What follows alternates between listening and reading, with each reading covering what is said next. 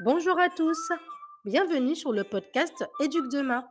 Ce podcast s'adresse aux acteurs de la vie du jeune enfant, parents, professionnels de la petite enfance, mais pas que, à toutes les personnes qui, de près ou de loin, sont, à mon sens, des éducateurs impactant nos adultes de demain.